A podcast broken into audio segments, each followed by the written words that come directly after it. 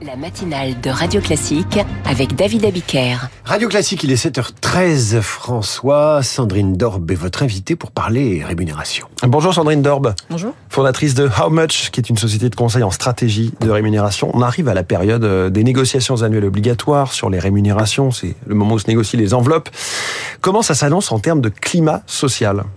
Alors ça dépend d'où on parle. Il y a des industries et des secteurs où le climat va être un peu plus tendu que d'autres, mais globalement il y a beaucoup d'inquiétudes hein, de part et d'autre. Euh, quels sont ces secteurs et ces industries plus tendues? Alors les, tout ce qui relève de, de, la, de la production, de l'industrie, j'ai envie de dire.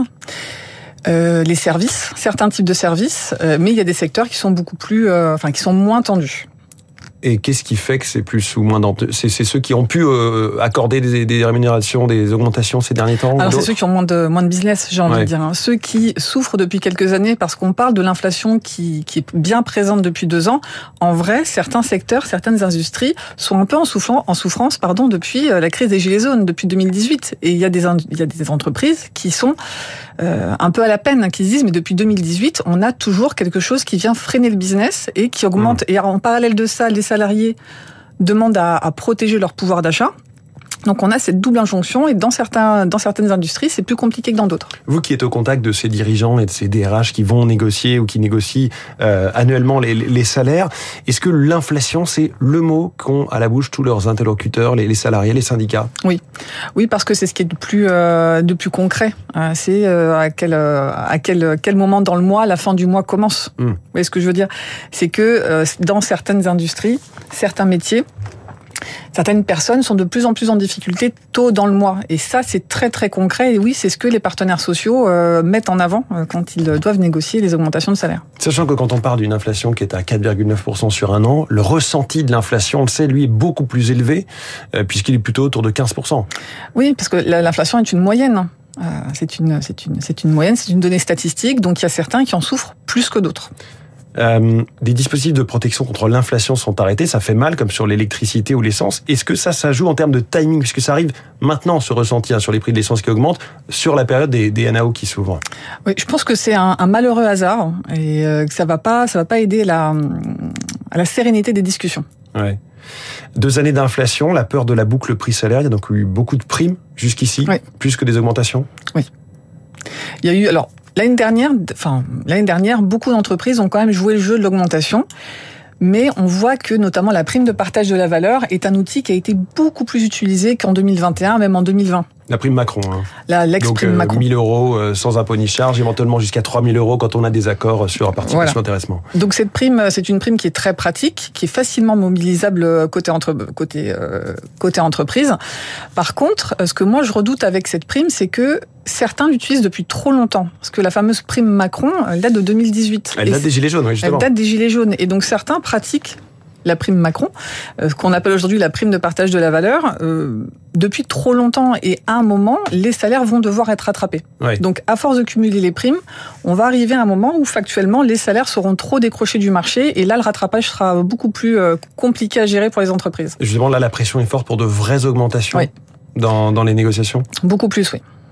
Euh, les salariés euh, et leurs représentants ont-ils été patients ou modérés, euh, on va le dire, dans leurs demandes ces deux dernières années, justement quand l'inflation commençait?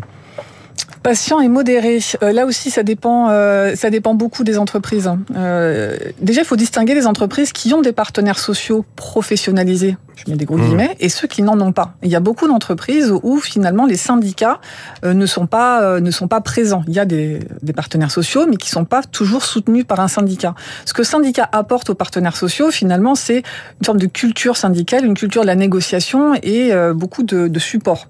Donc, les entreprises où les partenaires sociaux ont moins ce, ce support-là sont peut-être, oui, un peu plus modérés. Mmh. Euh, Sandrine Dorbe, en France, les salaires ne sont pas indexés, mais il y a tout de même ce mécanisme d'indexation du SMIC. Donc mécaniquement, les salaires du bas de l'échelle euh, qui suivent l'inflation. Quel impact ça ensuite dans les entreprises?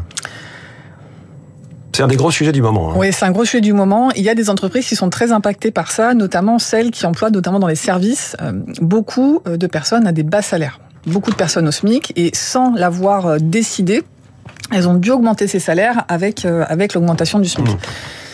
C'est compliqué à gérer. Après, euh, ce qui est plus compliqué à mon sens, c'est la deuxième partie, c'est-à-dire qu'on augmente le SMIC, ce qui fait, ce qui peut faire très mal au budget dans certains cas, et on ne peut pas augmenter les autres salaires. Et du coup, c'est vraiment un coup à deux mmh. bandes où d'un côté, on augmente les gens au SMIC parce que c'est obligatoire, donc le message, il n'est pas forcément vu comme un cadeau.